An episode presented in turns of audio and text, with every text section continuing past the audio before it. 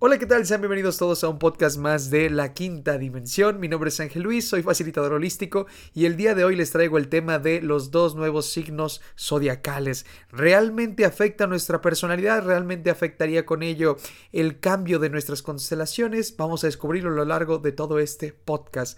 Dicho esto, primero lo primero. Se supone que a partir del primero de enero eh, del año en curso de este 2023, la NASA me parece que hizo oficial eh, dos nuevas constelaciones, por así decirlo. No, no, dos nuevos horóscopos, no, no, no. Dos nuevas constelaciones. Y en específico, eh, tienen dos nombres diferentes. Obviamente, el primero sería Ofiuco y el segundo es Cetus. De Ofiuco ya se tenía información desde hace mucho tiempo, eh, ya desde hace algunos años, e incluso me parece que algún este algún observador de las estrellas por ahí del año 1000 después de Cristo ya tenía información de todo ello, pero también en los escritos que yo he leído, me parece que también por allá de Sumeria, donde fue la creación del zodiaco, ya se tenía avistamiento de todas estas, eh, vamos a decirle, constelaciones no oficiales o unas subconstelaciones. Pero bueno, el nuevo, el que se ha integrado es uno llamado Cetus. Ese sí es, vamos a decirle que un poco nuevo o que hemos descubierto. Quizá en la actualidad apenas se descubrió, pero yo estoy seguro que en la antigüedad ya se tenía registro de todo ello. Vamos a hablar si realmente esto afecta, realmente vamos a cambiar toda nuestra perspectiva con esta entrada de dos signos zodiacales. ¿Realmente ya no vas a ser de una, si no vas a ser de otra? Ya lo veremos. En esas dos constelaciones eh, de Ofiuco y Cetus se agregan no precisamente al final del zodiaco, me refiero a Pisces y de ahí serían estos dos, sino que van entre una y otra. Por ejemplo, eh, um, Ofiuco me parece que está entre Escorpio y Sagitario, ya lo hablaremos detalladamente entre qué día y qué día, pero no forzosamente fueron hasta el final, sino que se integraron a lo largo de ya las 12 constelaciones. Dicho esto, ¿Cómo va a quedar el zodiaco con estas dos, eh, vamos a decirle que constelaciones nuevas? ¿Cómo se supone que tendría que quedar el nuevo zodiaco? Así que se los voy a compartir, literalmente se los voy a leer para ver este cómo se supone que irá, eh, tendría que quedar todas estas cosas. Pero antes quiero compartirles cómo es realmente los signos zodiacales y cómo van de qué día a qué día. Por si alguno de ustedes no saben qué signo zodiacal es o son y demás y tienen duda, bueno, aquí lo podremos responder. Vamos a comenzar con Aries. Aries, por ejemplo, va del, eh, del 21 de marzo al 19 de abril. Esos serían los de constelación de Aries, los de fuego. El primer inicio es el fuego, vamos a decirle que cardinal, el que inicia todo. Después tenemos a la constelación de Tauro. Tauro es una constelación de tierra y estos van del 20 de abril al 20 de mayo. Les mando un gran saludo, un besote a los queridos Tauro. Después de Tauro llega una constelación de aire. Vamos a ver que es un ciclo que se va a repetir fuego, tierra, aire y agua y nuevamente regresamos al fuego y así sucesivamente y ahorita lo voy explicando. Después tenemos a los Géminis. Géminis, la constelación de de aire, que es un aire mutable, es un aire de cambio. Eh, nos llegan del 21 de mayo al 21 de junio. Ahí están los famosísimos Géminis, que jamás aceptan que tuvieron la culpa. Después tenemos la primera constelación de, agua que sería cáncer y los de cáncer van del 22 de junio al 21 de julio. Tenemos a Leo, eh, Leo va del 22 de julio al 23 de agosto. Tenemos a Virgo, la constelación de la Virgen en la astrología. Tenemos del 24 de agosto al 22 de septiembre. Tenemos a Libra, Libra va del 23 de septiembre al 22 de octubre. Tenemos a los escorpiones. Los escorpiones van del 23 de, octubre al 22 de noviembre. Los famosos escorpiones. Y ahorita leyendo todo esto y haciendo énfasis en una persona que conozco, ahora ya entiendo quizá por qué Chingo tiene el carácter que tiene. no, pues con razón, con razón no tiene culpa de nada, es, es, culpa de su constelación. Ah, no es cierto. Los escorpios son bien chulos. Tenemos a Sagitario. en la última, vamos por la última recta de los cuatro elementos. Sagitario va del 23 de noviembre al 21 de diciembre. Y las últimas tres constelaciones tenemos a Capricornio, la cabrita de mar. Y la cabrita de mar que vendría siendo Capricornio, eh, relacionada con los sumerios con el famosísimo Enki o Ea, dependiendo de cómo lo conozcan ustedes, va del 22 de diciembre al 20 de enero, los chulísimos Capricornios. Por último tenemos Acuario, eh, y Acuario va del 21 de enero al 19 de febrero, y por último tenemos a los Piscis. Los Pisces van del 20 de febrero al 20 de marzo, que es, eh, vamos a decirle que la era en la que acabamos de salir. Se supone que estábamos en la era de Pisces con el nacimiento del Mesías, que era Jesús. Eh, y bueno, en la que estamos actualmente se dice que ya entramos desde hace algunos años. Hay algún debate entre todo ello. Si ya entramos a Acuario o todavía no. Desde mi perspectiva, yo diría que ya entramos. Pero bueno, Dicho esto, ese es el calendario o el, vamos a decirle, las constelaciones oficiales. Una de las cosas que podemos notar de todo esto es que si se dieron cuenta y por eso traté de ir despacio, cada una va aproximadamente durante 30 días. Aproximado. 21 de marzo, 19 de abril. 20 de abril, 20 de mayo. Un día más, dos días más, dos días menos. Pero es aproximadamente 30 eh, días. Curiosamente esto se enlaza con un ciclo lunar. Y bueno, eso también curiosamente se, enlaza con 30 grados, que vendrían siendo los 30 días. Y bueno, ya iremos explicando más a detalle por qué es que comento todo esto. Sin embargo, vamos a lo nuevo, vamos a lo que en teoría tendría que ser la nueva forma de ver las constelaciones y los nuevos periodos. A ver si alguno de ustedes se les mueve. Vamos a ver porque yo creo que a la mayoría se les va a mover porque quitaron un chingo de días para uno. Por ejemplo, Scorpio le dieron en la madre. Ya nada más tiene bien poquitos días. Literalmente tiene seis pinches días. Ya veremos cómo esta madre no creo que desde mi perspectiva encaje mucho. Pero bueno, vamos con los nuevos signos. Y todo eso se lo estoy comentando porque en redes sociales eh, me estuvieron compartiendo y yo estuve viendo que ya no eras de tal signo, ya eres de otro tal signo, y se hizo un debate y se hizo un desmadre. Desde mi perspectiva, esto no es así, pero ya charlaremos. Vamos con los Aries. Aries, por ejemplo, ya cambia totalmente. Después de ir del 21 de marzo al 19 de abril, que es su fecha, vamos a decirle que oficial, esto cambia por completo. Ahora es de 18 de abril al 13 de mayo. Yo no sé quién hizo esta pinche tabla, pero, pero, pero bueno. Está muy buena, está interesante. Después nos llega la constelación de Tauro. Los de Tauro llaman del 14 de mayo al 19 de junio. O sea que ya un chingo de personas ya no son Tauro. Después nos vamos con la constelación de Géminis. Géminis o los gemelos ya iría del 20 de junio al 20 de julio. En este caso de Géminis, aunque nos movieron las fechas, pero sigue siendo exactamente un mes ahí. Después nos vamos a la constelación de Cáncer. Cáncer nada más iría del 21 de julio al 9 de agosto. Por lo tanto, ni siquiera va a unos 20 días más o menos, más o menos 20 días, eh, por lo cual le quitaron muchos días. Después nos vamos a la constelación de Leo. Leo va del 10 de agosto al 15 de septiembre. Virgo, del 16 de septiembre al 30 de octubre. O sea que le quitaron literalmente 15 pinches días, 14 días. Después nos vamos con la constelación de Libra.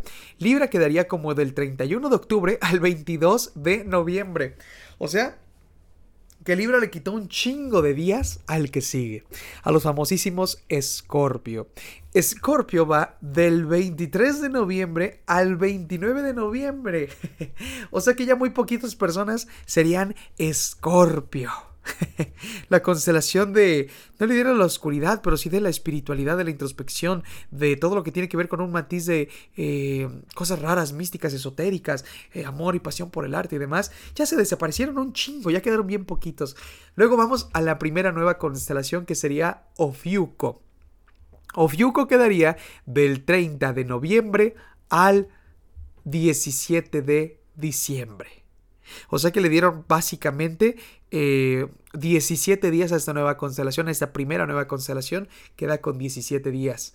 Después nos seguimos con Sagitario. Sagitario va del 18 de diciembre al 18 de enero, a ese sí le dejaron un mes.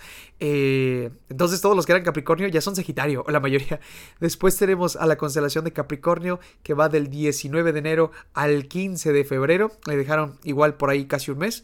Después vamos a la constelación de Acuario que va del 16 de febrero al 11 de marzo, casi finalizando con Pisces del 11 de marzo al 18 de abril. Y por último nos vamos con Cetus. A Cetus sí le pusieron, o sea, quedó como, como Scorpio literalmente. Cetus o los nuevos Cetus son del 28 de marzo al 29 de marzo. O sea, literalmente dos pinches días.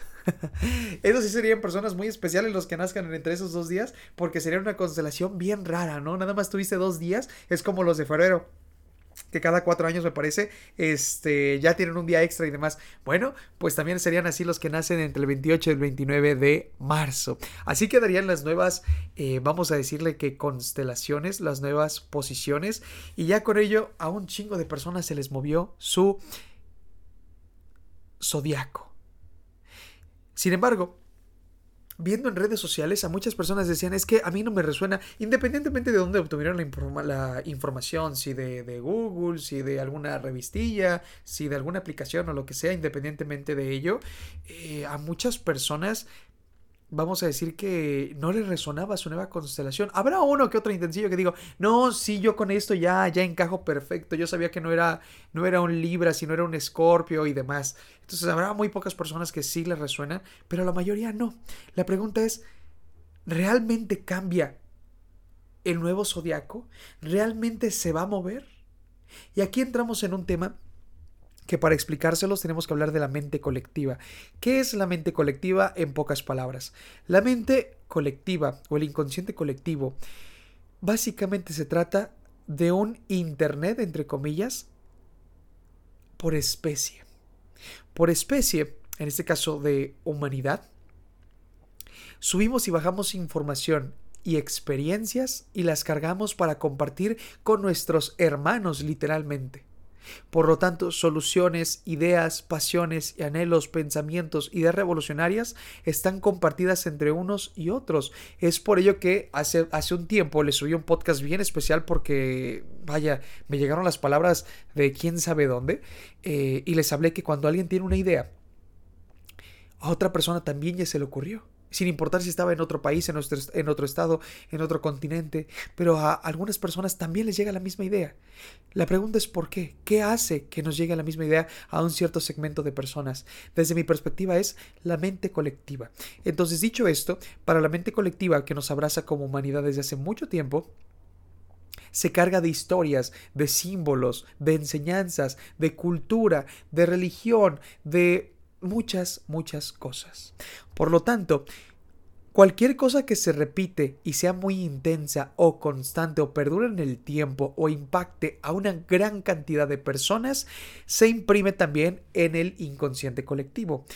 Y con ello llegamos ya al zodiaco. El zodiaco, eh, aunque algunos dicen que se remonta a Babilonia, por ahí de unos, eh, no sé, vamos a suponer unos 3000 antes de Cristo más o menos, habrá unos quien dice más, unos quien dice menos, vamos a suponer un poco menos. Eh, se dice que se remonta a, a, Babilonia, en especial a la secuencia de los caldeos que era la rama mágica de Babilonia, por así decirlo. Sin embargo, desde mi perspectiva y algunos estudios que he hecho, les podría decir que se habla ya incluso de las constelaciones desde más antes por ahí de unos 4000 antes de Cristo y nos remontamos a Sumer, nos remontamos a Sumeria. Y en Sumeria ya se hablaba de las constelaciones.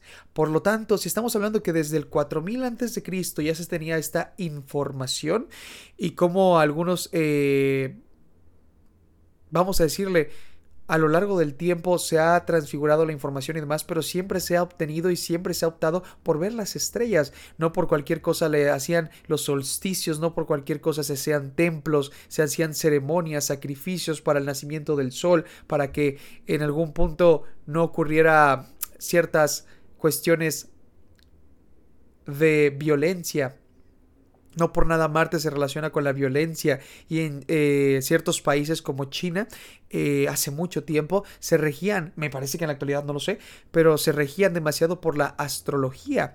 Eh, por dependiendo del movimiento de los planetas, veían si era bueno para sembrar, si no era bueno para sembrar, e incluso aquí con los movimientos de, del almanaque, con los movimientos de la luna, podemos saber si es bueno eh, o no sembrar o no sembrar, o qué tipo de cosas sembrar o qué tipo de cosas no sembrar, si es bueno quizá para limpiar nuestros cuarzos con la luna llena, eh, si es bueno para cortarnos el cabello con la luna llena también para que crezca más rápido, etcétera, etcétera. Dicho esto, los planetas están impregnados en nuestro inconsciente colectivo desde hace muchísimos miles de años. En ese tiempo ya se conocían las 12 constelaciones oficiales, que es eh, las que siempre hemos manejado y demás. Se conocía también ciertas constelaciones extras o subconstelaciones, que eran constelaciones que vamos a decir, eh, pues no tan importantes, no hacían un cambio tan grande. Vamos a suponer como la constelación de Cetus, que son nada más dos pinches días. Eh, era algo que impactaba en el inconsciente, pero de manera, vamos a decirle que no tan grande. ¿A qué me refiero con ello? Recuerden que los planetas y la carta astral o la carta natal, como ustedes quieran decirle, los planetas nos ayudan a potenciar cosas y para ello se hacen ciertos eh, procesos y mecanismos y vamos a decirle rituales, por así decirlo. Eh, al decir ritual me refiero a una, a una ceremonia con cierto planeta, con cierta constelación, en cierto momento del día, en cierto día de la semana y demás. No por nada, lunes viene de la luna, martes de Marte y así, sucesivamente, ¿no? El sol viene de literalmente el domingo de Sun. Eh, y bueno, con ello me refiero a que las, los planetas interfieren en nosotros para potenciar cuestiones interiores, pero también en algún punto los planetas nos impactan superficialmente. Superficialmente e inconscientemente hablando. Por lo tanto,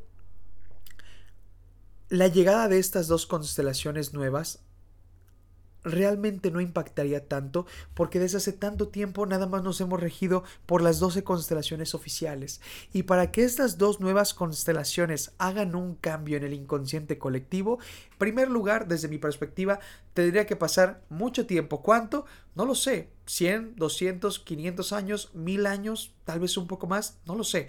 Pero para que el inconsciente colectivo se impregne de esta nueva información, tiene que ser algo que perdure a un tiempo, vamos a decirle mínimo, a lo largo de la historia. Entonces, si esto no causa un suficiente impacto, revuelo a nivel global, realmente esta información simplemente en unos cuantos días o meses se va a terminar, bueno, está ahí, eh, es oficial, están esas subconstelaciones y demás, maravilloso, eh, que ahí estén, pero si no hay un impacto profundo, entonces no habría un cambio per se en nuestra mente inconsciente. Por lo tanto, tampoco habría un cambio en nuestra personalidad. Ya sabemos que cada constelación nos dice un cierto tipo de personalidad. Las personalidades de fuego, los que nacieron en, ah, Aries, en Sagitario o en Leo, podemos ver que son personas algo explosivas, temperamentales, con fuego interno, con creatividad, con liderazgo y dominio. Las personas que nacen en constelaciones de, eh, vamos a decirle, tierra, como Tauro, como Virgo, como Capricornio, son personas más mentales, más equilibradas en algún cierto aspecto, eh, más chambeadoras, por así decirlo, responsables, éticas, eh, algunas veces más mentales que emocionales, artísticas y demás. Las personas que nacen en constelaciones de agua, como Cáncer, eh, eh, claramente como Pisces. Y se me fue la otra. La otra pinche constelación. Claramente Scorpio. Son personas que en algún punto ya son más intuitivas, les encanta el mundo de la espiritualidad, de cosas más, eh, vamos a decirle, introspectivas, cuestiones más profundas. Las personas que nacen en constelación de aire, como Libra, eh, como Acuario, y se me fue el nombre de la otra, son personas que en algún punto son más hechas para todo lo que tiene que ver con el intelecto, todo lo que tiene que ver con la razón, todo lo que tiene que ver con las estructuras, el liderazgo, ¿por qué no? Y los cambios constantes y continuos. Géminis, ya me acordé. Entonces, dicho esto, cada constelación nos lleva a un tipo de personalidad que se ha formado por historias, por leyendas, por personajes relacionados, por literalmente años de plasmar información perteneciente a cada persona con el inconsciente colectivo. Pueden ustedes buscar en internet a qué constelación pertenece a ciertos artistas, ciertos cantantes, ciertos pintores, ciertas figuras históricas, ciertos científicos, y ahí podrán ver si se parecía algo de la personalidad y podrán ver que quizá en algunos, claro que sí. Dicho esto, desde este punto de vista, el cambio o agregar dos nuevas constelaciones realmente no modificaría la personalidad de cada uno de nosotros. Seguiríamos exactamente igual. No por nada, eh, vamos a decirle que en nuestra palma de la mano los cinco, dedos, los cinco dedos que tenemos sin contar el pulgar porque el pulgar representa el éter, representa la creación de todo y de donde salen los otros cuatro dedos simbólicamente hablando. Entre cada falange y falange, las falanges son los espacios antes que se dividan por las rayas de sus dedos. Viendo la palma de frente, podemos ver que tenemos literalmente en el dedo meñique tres falanges, en el dedo anular tres falanges, en el dedo cordial tres falanges y en el dedo índice tenemos tres falanges. Y si literalmente unimos todos tenemos 12 falanges. Y curiosamente ahí, en cada uno, el dedo meñique representa el dedo de eh, aire, el dedo anular representa el dedo de agua, el dedo cordial o el de medio representa el elemento de tierra y el elemento índice representa el elemento fuego. Podemos ver que en estas 12 falanges caben las doce constelaciones. Por lo tanto, incluso hasta nuestra palma de la mano está regida por las constelaciones. No por nada había doce apóstoles también. No por nada también en algún punto las doce constelaciones, o si nosotros dividimos 360 eh, grados, que es literalmente la bóveda celeste, es literalmente eh, los 360 grados de un círculo, por así decirlo, si lo dividimos entre 12 casas zodiacales, nos da 30. Y 30, curiosamente, se parece, ustedes dirán si sí o no, a los 30 días que aproximadamente dura cada signo zodiacal a lo largo del año. Ya esos 30 eh, grados se dividen en decanos y bueno, ya, ya pasamos a otras cuestiones de cardinal fijo inmutable. Sin embargo, eso ya es tema para otro podcast. Dicho esto, para finalizar todo ello, la llegada de estos dos es meramente informativa, sin embargo, como no fue oficial o no se ha metido en el inconsciente desde hace mucho tiempo, no cambia nada en nuestra personalidad. Tu zodiaco, desde mi perspectiva, claramente sigue siendo el mismo. Si tú eres un escorpio, si tú eres un tauro, si tú eres un capricornio, seguirá siendo el mismo. Esto no mueve tu personalidad para nada, a menos que perdure por muchísimos años, haya un cambio o haya algo relevante a nivel histórico. Y con ello podemos finalizar este podcast del día de hoy. Les agradezco mucho por acompañarme en todo este relato que les conté zodiacal. Muchas, muchas gracias. Mi nombre es Ángel Luis. Los invito a que se suscriban a cualquier red social, eh, que me escriban por ahí si quieren pertenecer a algún eh, lunes de la comunidad con sus preguntas y sus comentarios o sus historias. Les agradezco mucho por su tiempo. Mi nombre es Ángel Luis y comencemos a recordar lo olvidado. Un gran saludo hasta cualquier parte del mundo donde me estén escuchando.